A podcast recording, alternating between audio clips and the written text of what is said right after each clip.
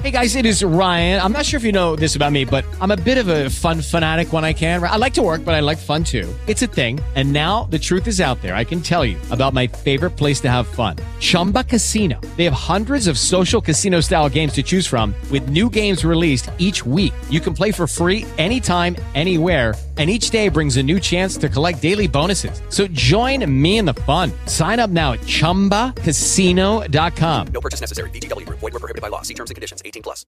With Lucky Land slots, you can get lucky just about anywhere. Dearly beloved, we are gathered here today to... Has anyone seen the bride and groom?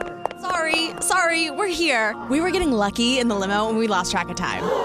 No, Lucky Land Casino. With cash prizes that add up quicker than a guest registry in that case, I pronounce you lucky. Play for free at LuckyLandSlots.com. Daily bonuses are waiting. No purchase necessary. Void were prohibited by law. 18 plus. Terms and conditions apply. See website for details. El País Podcast.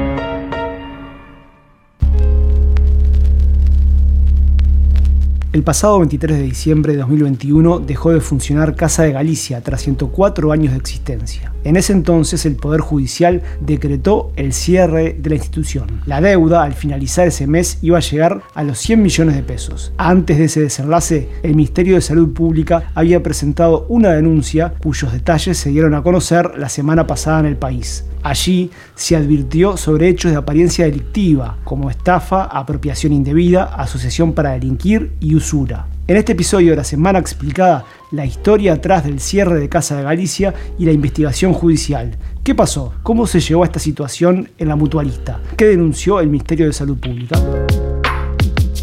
Esto es La Semana Explicada, un podcast del país. Se acaba de decretar la intervención por parte del Gobierno Nacional de la institución mutual Casa de Galicia con desplazamiento de sus autoridades por un plazo máximo de un año. Vamos a poner todo el empeño y la voluntad política de preservar la institución, su identidad, la calidad asistencial a sus socios y la protección de las fuentes laborales. Y para transmitir acerca de la situación surgida y determinada por responsabilidad del señor juez concursal en cuanto a transferir al Ministerio de Salud Pública de alguna manera la solución para la situación de Casa Galicia, de la cual cesa sus actividades, en su parte medular cesa sus actividades. ¿Qué tal? Bienvenidos a la Semana Explicada. Mi nombre es Sebastián Cabrera y hoy es jueves 11 de agosto. En este episodio hablaremos sobre la crisis de Casa de Galicia, que se arrastra, como ya veremos, hace mucho tiempo. Para eso, para entender qué sucedió, recibimos a Carlos Tapia, editor de la sección nacional del país. ¿Cómo te va, Carlos? Hola, ¿qué tal? Carlos, el artículo que publicaste el domingo 7 de agosto empezaba así. Lo de Casa de Galicia fue como una larga novela en la que por cientos de páginas no pasa nada y en las últimas 30 todo se desmorona. La crisis que la mutualista atravesaba era algo que se sabía desde hace más de 10 años. Sin embargo, la centenaria institución siempre lograba resurgir desde las cenizas. Lo que te quiero preguntar para empezar la charla es cuándo podemos decir que empezó esta crisis y por qué se fue alargando en el tiempo. Bueno, decir cuál fue el punto de partida es difícil. Lo que sí podemos decir es que el problema grande se arrastra así desde hace una década y que la mutualista más de una vez accedió a los rescates que se suelen dar desde el gobierno. Cuando una mutualista está en problemas hay dos tipos de ayudas que se pueden liberar desde el Estado. Una es el acceso a una garantía para pedir préstamos en la banca local. Para acceder a esto las instituciones tienen que presentar un plan de trabajo, el cual deben dividir en objetivos, los cuales el MSP luego debería controlar que se cumplan. Casa de Galicia pidió este tipo de rescate tres veces en todo este tiempo, en todos estos 10 años, y le fue dado en dos oportunidades. La segunda opción que tienen las instituciones es pedir adelantos de dinero en función de las cápitas. Para decirlo de manera simple, las cápitas es lo que se les paga a las mutualistas por los usuarios que tienen. Digo de manera simple porque el monto de estas cápitas también está condicionado a ciertos objetivos que los centros de salud tienen que cumplir. Este tipo de rescate fue pedido por Casa de Galicia por lo menos una vez en 2020 y le fue denegado. Decías que hubo dos rescates en los últimos años. ¿Podemos recordar cómo fueron?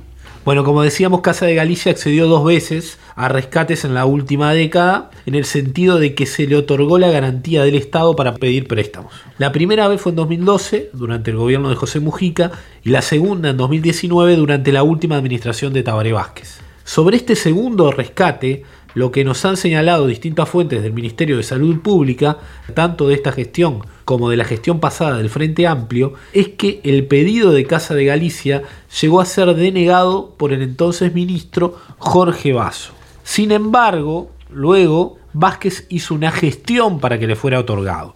Así fue entonces que en 2019 la mutualista accedió a 20 millones de dólares. Después, ya en 2020, se pidió un nuevo rescate, pero tanto el MSP como el Ministerio de Economía se pronunciaron en contra. La razón que adujeron fue que la mutualista no venía cumpliendo en tiempo y forma con las metas a las que se había comprometido en 2019 cuando había recibido el otro rescate. Ante esta situación, Alberto Iglesias, el entonces presidente de Casa de Galicia, pidió que se le diera un adelanto de cápitas, algo a lo que el MSP no se puede negar de forma directa. Pero en la ley de presupuesto de 2020 se puso una condición para acceder al adelanto de cápitas y esta es que para recibirlo las mutualistas no pueden tener comprometido económicamente más del 75% de lo que suelen cobrar por las cápitas. Y como Casa de Galicia tenía comprometido el 95%, no se le otorgó tampoco este rescate. Recordemos, Carlos, que el 26 de octubre de 2021 el gobierno intervino en la institución antes de que se decretara el cierre, un par de meses antes. La intervención en realidad duró apenas 34 días. ¿Por qué se había tomado esa decisión? Se interviene justamente luego de que el Ministerio de Salud Pública dice que no le puede prestar dinero.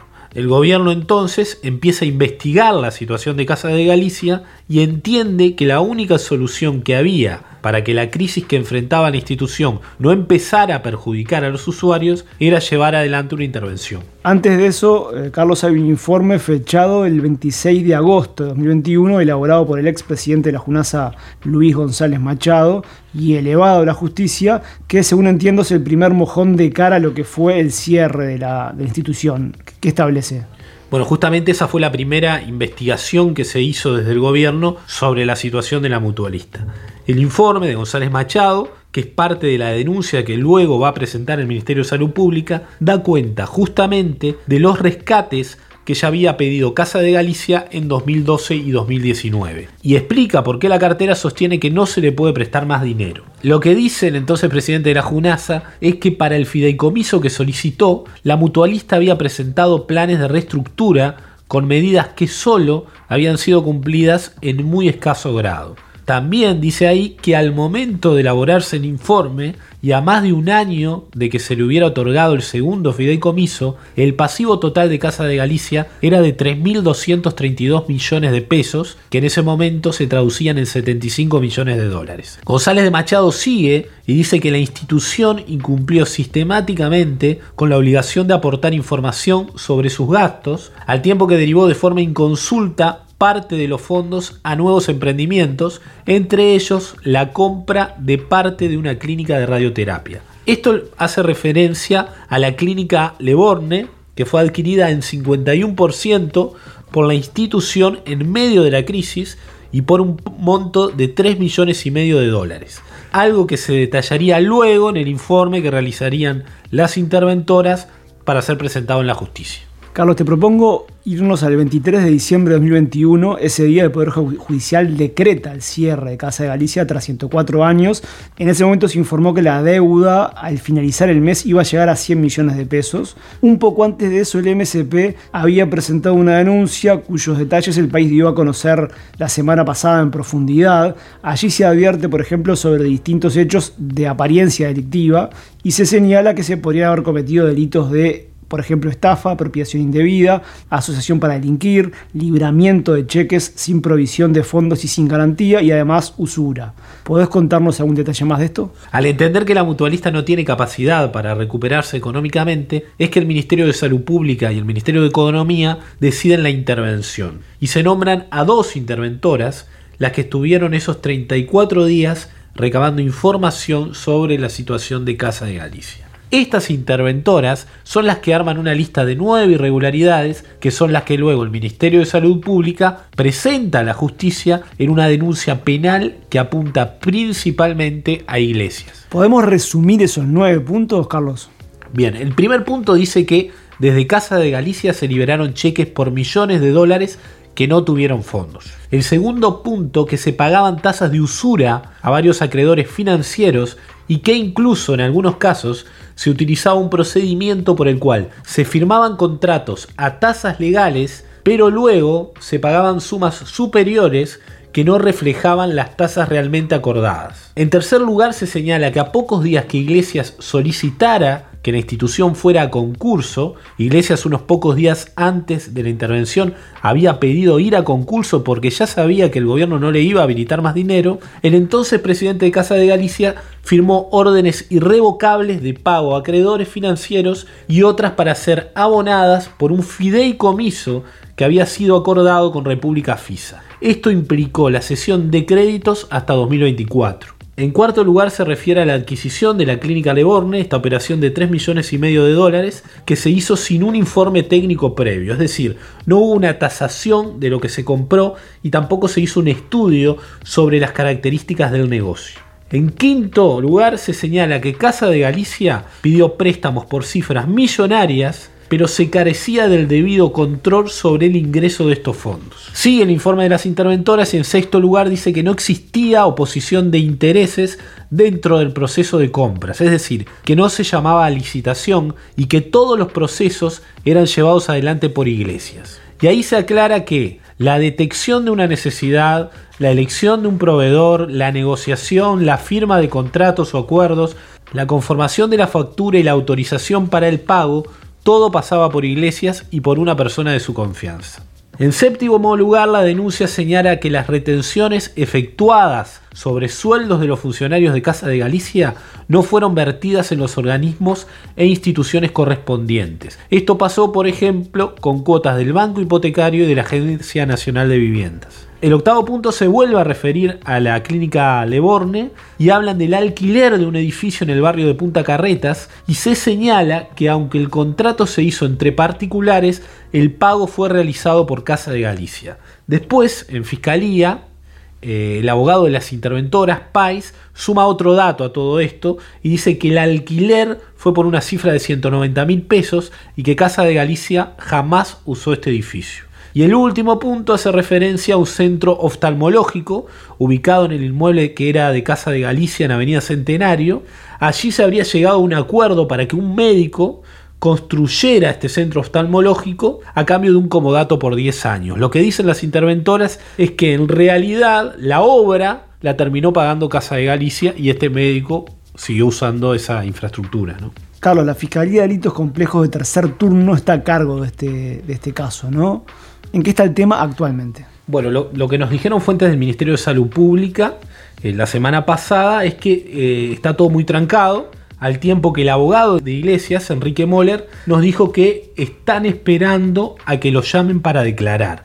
El abogado lo que sostiene es que Iglesias puede explicar uno por uno todos estos puntos que fueron marcados por las interventoras. Ahora bien, el director de jurídica del MSP, Martín Tomaset, explicó los hechos cronológicamente ante la Fiscalía, desde la alarma por la falta de dinero al descubrimiento de los presuntos delitos. ¿Qué afirmó allí? Tomaset básicamente lo que contó es por qué se decidió la intervención de la institución, los rescates que había pedido antes y por qué no se le otorgó el que reclamó en 2020 pero también dio otro dato que tiene que ver con por qué el Ministerio de Salud Pública decidió detener la intervención.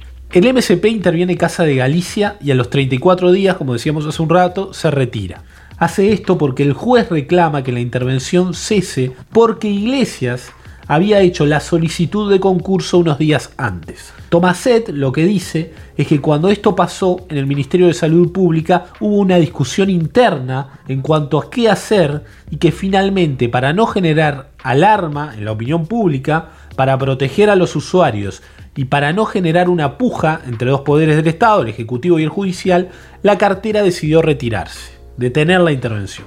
Luego, cuando declara a Pais, el abogado de las interventoras, Esta expresa otra razón por la que el Ministerio de Salud Pública decidió detener la intervención y continuar con el concurso que había sido pedido por Iglesias. Lo que él declara es lo siguiente, dice, mantener el concurso significaba obtener la moratoria provisional que frenaría las acciones contra la institución, civiles y penales. Ese fue uno de los elementos decisivos para continuar con el concurso, frenar esas acciones. ¿De qué acciones está hablando Pais? Una vez que las interventoras tomaron Casa de Galicia, se encontraron con que había una infinidad de reclamos de acreedores. Tanto así que, según dice Pais, había laboratorios que se negaban ya a venderle medicamentos a Casa de Galicia hasta que no les fueran saldadas algunas deudas. Pais dice también que muchos de estos acreedores tenían cheques que obviamente no tenían fondos, y que empezaron a pedirles a las interventoras que se los cambiaran por cheques nuevos, es decir, que tomaran un nuevo compromiso de pago. Pais, que evaluó en billones el dinero de estos cheques, explicó que él mismo fue el que les dijo a las interventoras que no hicieran esto, porque no habría fondos para después cubrir esos cheques. Ante esta situación, los acreedores amenazaron con depositarlos. Ahí iba a saltar que no tenían fondos y luego se podían presentar a la justicia. Lo que sucede es que al estar una institución en concurso, pasa lo que decía Pais, se activa una moratoria provisional, por lo que los acreedores no pueden presentar por ese tiempo acciones legales. Carlos, hay un hecho que es muy llamativo. Una empleada de un cambio dice que el expresidente de Casa Galicia, hablamos de Alberto Iglesias, retiró el equivalente en pesos a 180 mil dólares, dinero del que el MSP alertó que no había ningún registro. Esta plata era parte de un préstamo que había sido pedido por la mutualista. ¿Qué más se sabe de este episodio? Eso está en una ampliación de la denuncia original que incluye un nuevo informe de las interventoras. Según allí se detalla, en medio de la crisis de Casa de Galicia en octubre de 2019, la mutualista compró un inmueble en Centenario Luis Alberto de Herrera por una cifra de 800 mil dólares.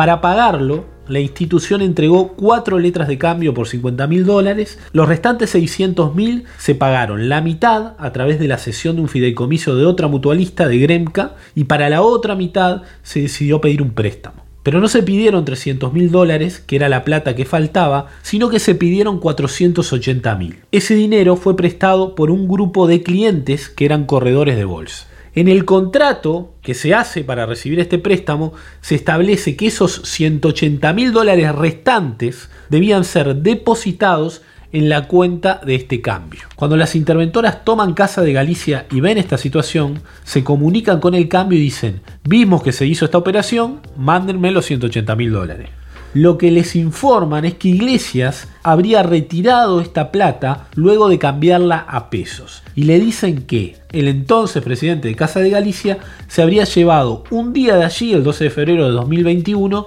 7.596.000 pesos. Esto es lo que hace que algunas fuentes dentro del MSP hablen de supuestos bolsos de dinero en donde se movilizó esta plata. Las interventoras dicen que no existen indicios de que este dinero haya ingresado a las arcas de Casa de Galicia. Ante la Dirección General de Lucha contra el Crimen Organizado, declaró la funcionaria que les dijo a las interventoras que Iglesias había retirado la plata. Dijo que él era un cliente habitual de ese cambio, que solían cambiar allí cheques de Casa de Galicia y que en alguna oportunidad habían llevado dinero en efectivo él o algún otro empleado de la institución.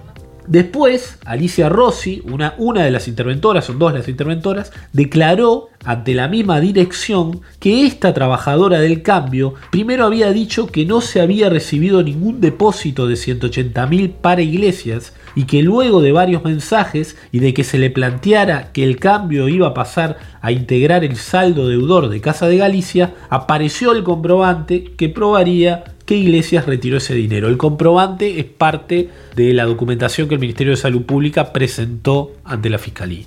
Bueno, Carlos, resta esperar cómo avanza este caso. Muchísimas gracias por este informe súper completo. Muchas gracias, Sebastián. También agradecemos a quienes nos escucharon hasta acá y los invitamos a dejar sus comentarios en podcast.elpaís.com.uy. Si quieren seguir escuchando los podcasts en el país, encuentran A Tu Salud y más episodios de la Semana Explicada en podcast.elpaís.com.uy, en Spotify y demás plataformas. Muchas gracias a Valentina Caredio en producción y a Uicast en producción técnica. Hasta la próxima semana. La Semana Explicada es un podcast del país conducido por Sebastián Cabrera. Pueden escuchar este y todos los episodios en Spotify y demás plataformas.